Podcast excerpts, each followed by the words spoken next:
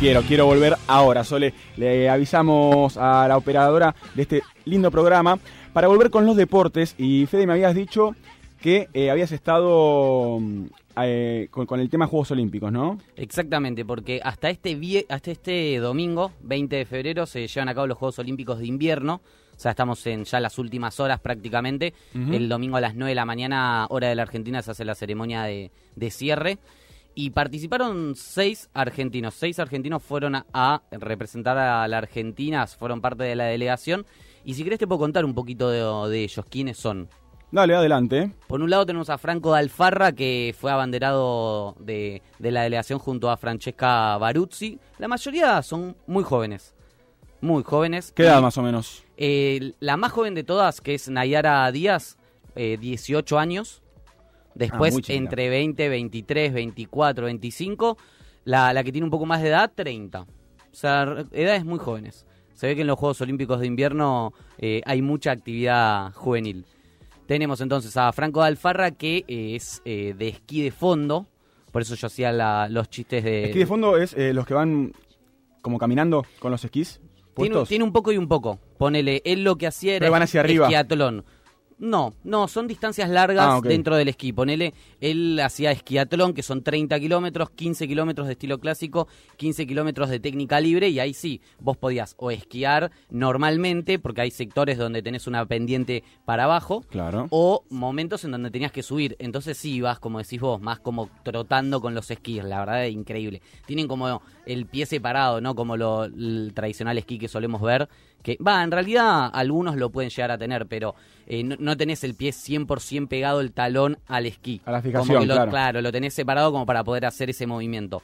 Eh, participó en esquiatlón entonces de 30 kilómetros, se ubicó en la posición 64, después compitió en sprint libre, eh, en esa prueba terminó 74 eh, de 90 participantes, esa era la, prueba, la prueba más corta y explosiva del cross country olímpico, o sea, no sabes cómo te deben quedar las piernas Tremendo, ¿no? detonadas y Sí. participó una tercera vez, es el que más participó, eh, 15 kilómetros estilo clásico, o sea, todas distancias largas con 48 minutos y 35 segundos en esta. 15 kilómetros de estilo clásico en esquí de fondo fue la última participación de Franco Dalfarra. Después, como te decía, Nayara Díaz, la más jovencita, 18 años, que junto a Franco Dalfarra se van a ir ahora, ya están yendo a Noruega a competir en el Mundial Juvenil de eh, deporte, de este mismo deporte, de esquí de fondo. Ella compitió en dos pruebas, en sprint estilo libre y en 10 kilómetros estilo clásico. Como te digo, 18 años, la más jovencita de, Ca- de Cabiahue, eh, oriunda de Cabiahue, y comenzó a competir internacionalmente en 2019. Ya eh, en estas horas estaba directamente yéndose a Noruega. Es más, quisimos llamarla para charlar acá en Sinapur y me dijo que estaba casi subiéndose al avión para ir a Noruega a seguir compitiendo y representando a la Argentina. Tremendo, tremendo, tan joven también, ¿no? Esta Tanto promesa. viaje, ¿no? Que desde los... eh, ¿Qué edad me dijiste que tenía? 18. Desde Sí. los 15 años que compite. Más o menos. Eh, internacionalmente desde el 2019, o sea que a los 17, pero entrenase mucho más. Desde muy jóvenes arrancan todos a entrenar. Después Fran Baruzzi, que es una de las argentinas que mejor le fue, hizo salió 29 en cada una de las pruebas que hizo, hizo dos pruebas, posición 29 en slalom gigante, en slalom compitió también y en slalom super gigante. Yo no sé si viste la película de Franchella. Mi eh, papá es un ídolo. Exactamente. Sí, la vi, la vi. Bueno, eh, Franchella hace slalom. Ese Eso- es el slalom- Ese es el slalom eh, normal, el que tiene las distancias de, los estándar. obstáculos más juntas. Claro. Bueno, eh, eh, Fran Barucci compitió en esa. Compitió en slalom gigante y en slalom super gigante, o sea, las pistas más anchas. ¿Son, ¿Son tres tipos? ¿Son esos tres los tipos de slalom que hay o hay más todavía?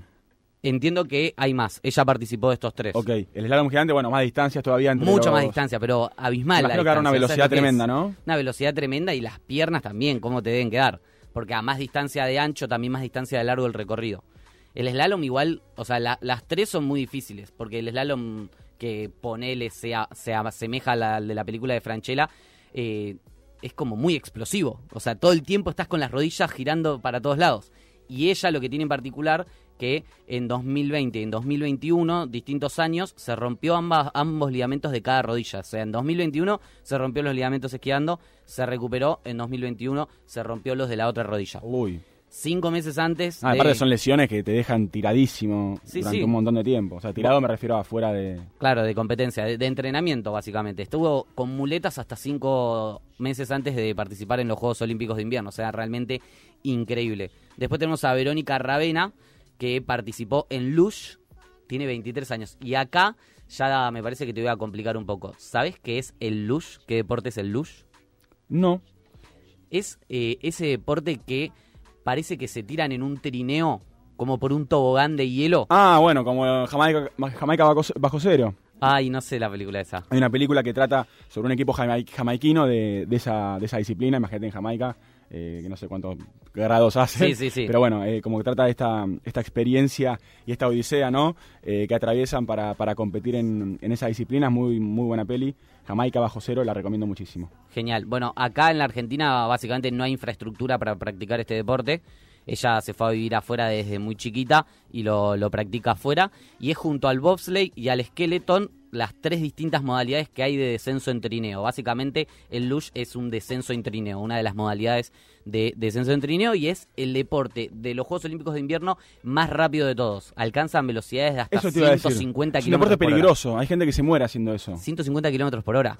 Es realmente increíble y muy veloz la- las velocidades que Sí, alcanzan. y lo loco es que muchas veces eh, es gente que termi- o sea, terminás respondiendo vos con tu cuerpo, ¿no? Ante cualquier, eh, ante cualquier tipo de, de accidente. Sí, te hecho- vos directo porque no tenés mucha protección. La, la- tenés un casco, pero Sí, no recuerdo ahora en qué, en qué país fue, hace, hace un año o dos, que estaban haciendo un testeo de una pista, eh, de unos trineos de ese estilo, y, y falleció uno de los deportistas. Este, sí, un deporte muy, muy extremo. La verdad que sí, eh, velocidades muy, muy altas, como te decía, alrededor de 150 kilómetros por hora, como más o menos máximo. Ella tardó 2 minutos 59 segundos al cierre de las tres primeras mangas y se ubicó en la posición número 24 a nivel mundial. También muy buena la participación de ella en estos Juegos Olímpicos, que es la de los seis, es la única que ya tenía experiencia previa en los Juegos Olímpicos de Invierno. Participó en Pyeongchang 2018, que son los Juegos Olímpicos de Invierno de Corea del Sur, los anteriores, y también participó en los Juegos de la Juventud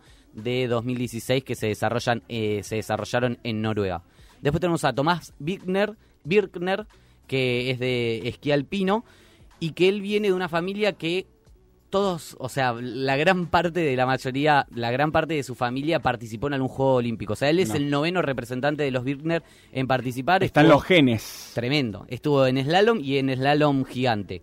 Y la última que me queda es Victoria Rodríguez López, que ella, si bien no le fue tan bien, o sea, terminó en la posición número 30 de 30, y ella igual se manifestó un poco descontenta con el resultado porque creía que estaba para más, hizo historia porque es la primera argentina y la primera latina en participar en 500 metros de velocidad en patinaje sobre hielo. O sea, histórico. La, la primera vez que clasifica una argentina barra también latina. 500 en metros en velocidad en patinaje sobre hielo. es como te lo grafico. ¿Viste la pista de atletismo de, Sí. de running? Bueno, una pista de atletismo de, De hielo. de hielo en donde tienen que girar y hacer 500 metros a la máxima velocidad posible. ¿Gana el que más rápido lo hace o Sí. gana el que más velocidad alcanza? El que más rápido lo hace. El que más rápido recorre esa distancia. Ok, ok, perfecto. Una carrera, básicamente. Sí, Este, exacto. Y van de a dos, de a dos, de a dos personas. Ella compitió contra, contra otra de otro país, pero después se suman todos los tiempos, porque no pueden ir todas a la vez. Claro, está muy No es como una carrera de 5.000 metros en, en pista. Eso es Juegos Olímpicos. En un ratito te voy a preguntar eh, por el fútbol, lo que está pasando. Seguimos en Sin Apuro con ustedes hasta las 6 de la tarde. Fede, hace un rato había mencionado al Kun Agüero, hablando con eh, Sebastián Davidowski. Quería preguntarte por el presente del Kun. El presente del Kun Agüero lo podemos ligar a, a Crew Esports, que es su, su grupo de, de juegos en línea, que básicamente lo que dijo él es que le está ayudando un montón a mantenerse activo, a, estar más feliz, a olvidarse un poco básicamente de que tuvo que esforzarse su retiro de, de la carrera deportiva por la arritmia cardíaca que tuvo hace ya algunos meses. Y dijo muchas cosas, lo entrevistaron hoy en Radio 10 y habló tanto de eso, contó cómo fue el post enterarse que se tenía que retirar, dijo que estuvo 15 días ininterrumpidos llorando, que fue bastante duro, que intentó no mirar partidos, que incluso hoy en día los ve muy por arriba, que no le da mucha bola y que principalmente está muy metido con Crew, eh, su equipo de esports, porque lo ayuda a distraerse y que lo hace bien para sentirse activo. Por otro lado, y la noticia que está más resonando en estos últimos minutos es que dijo que va a ir a Qatar, que va a ir al Mundial de Qatar, Sí. porque quiere ser parte del plantel, quiere estar ahí para motivarlos, quiere, quiere ayudarlos. Eh, acordémonos que él era convocado en casi todas las eh, ventanas de FIFA, claramente iba a ir al Mundial a jugar si estaba en condiciones. ¿Pero quiere ir en, en- en plan amigo o, o formando parte del, del plantel técnico? Él dice que habló con Scaloni, que lo llamó, que lo llamó el Chiquitapia, que están tratando de darle una vuelta y que la idea es ver si se puede sumar al plantel, o sea, al cuerpo técnico, para dar una ayuda desde ahí o simplemente para ir para motivar. Claro. Pero que va a ir, va a ir, dijo. Que lo pensó un poco el hecho de estar mucho tiempo afuera, porque él- de hecho él lo, ha- lo hizo varias veces, pero una cosa es jugando y otra cosa es no jugando. Pero bueno, confirmó en esta entrevista que va a ir al Mundial y que va, va a motivar a sus amigos. ¿El Kun tiene él su propio equipo de, de esports? Exactamente. Eh, la, la pandemia como que lo catapultó a eso. Eh, la- las cuarentenas globales que hubo a nivel mundial hicieron que él se meta más en algo que le gustaba, que era usar la computadora, que era jugar, empezó a streamear, empezó a crear eh, en 2020 Crew Esports, que hace muy poquito presentó sus oficinas acá en Palermo, que tiene un lugar increíble para sus equipos de... Tiene equipos de... de Valorant, que hace muy poquito llegó, si no me equivoco, es top 3 en el Mundial de Valorant, el, el equipo del Kun Agüero, tiene equipo también en CSGO, en, en un montón de, de- de juegos así en línea que, que le está haciendo muy bien y que, como él dice, lo está ayudando a distraerse un poco. Y dentro de todas las cosas que contó, ¿vos sabías cómo se conocieron Messi y el Kun? No. El Kun estaba en el seleccionado sub-17, Sí. justo coincidieron con el seleccionado sub-20 y en ese sub-20 estaba Messi. Estaban sentados en una mesa eh, por comer y escucha que eh, había un chico que había dicho que las zapatillas que tenía se las habían traído de Estados Unidos. Y él dijo, eh, pará, ¿quién es este pibe? El pibe era Messi.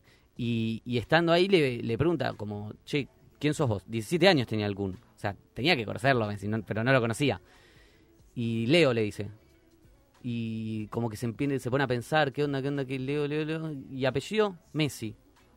Y ahí estaba otro de los compañeros que es Formica que le dice, ¿cómo no sabes quién es Messi? y, y lo que cuenta él es que en ese momento él no tenía mucha plata en la casa, casi nada, no tenía para ver los partidos a- de afuera, entonces solo veía fútbol de primera, entonces veía el fútbol local. No conocía Claro. nada del fútbol de afuera, Messi estaba en el Barcelona. Sí, sí. Entonces no sabía quién era Messi. Y esa fue como arrancó una amistad que hoy en día son inseparables y que volvió a repetir que él volvió al Barcelona no por la guita, no por nada, sino para jugar al lado de Messi. Claro. Bueno, me hiciste acordar justo eh, que esta semana el Kun Agüero mm, hizo mm, declaraciones respecto a los impuestos también. Eh, no sé si lo, si lo escuchaste por algún lado. Sí, Eh, y sí, bueno, como que pagó toda la vida, sí. que no, no, no le gustaría seguir pagando. No. Y, y también igual hizo un comentario copado con el tema de por ahí algún jubilado que aportó toda su vida y que hoy en día la jubilación no le alcance y que tenga que seguir pagando impuestos, como que fue por ese lado, como que no, no le gustaba mucho eso. Yo creo que lo planteó bastante bien, eh, porque recibió también un bastante hate. Sí. le, le tiraron con, con- Con con de de, todo. al Kun por lo que dijo. Eh, y además vos me decís esto, ¿no? Que bueno, que el pibe no, no tenía para, no podía ver eh, fútbol de afuera, digo, viene de una Muy de abajo. un contexto eh, muy, muy desfavorable también. Eh, y justo, bueno, leía el otro día un debate interesante que hablaban de esto, ¿no? De, de, che, ¿por cómo, le, sa- ¿Cómo le van a salir a pegar a algún agüero por, por estar en contra de los impuestos? Porque aparte le dicen, eh, o sea, es, es un pibe que realmente, o sea, sufrió la falta del Estado, de alguna manera, digo, entonces como que también tiene bastante Vos. sentido, ¿no? Que, que, que esté en contra de este tipo de cuestiones. Dice, loco, o sea, en los 90 era un chiquito, eh, un momento tremendo, donde el Estado no, quizás, no quizás, el Estado no estaba presente como hoy en día, quizás, o hace algunos años, eh, con algunos planes sociales y demás, era bastante más crudo. Y, y digo, entonces, bueno, che, tiene sentido, loco, que, que este tipo, que fue una víctima también de un Estado no presente, esté en contra también de este tipo de medidas. Y aparte está muy bien como lo planteó. Así que eh, lo reencontrabancamos al Kun Agüero,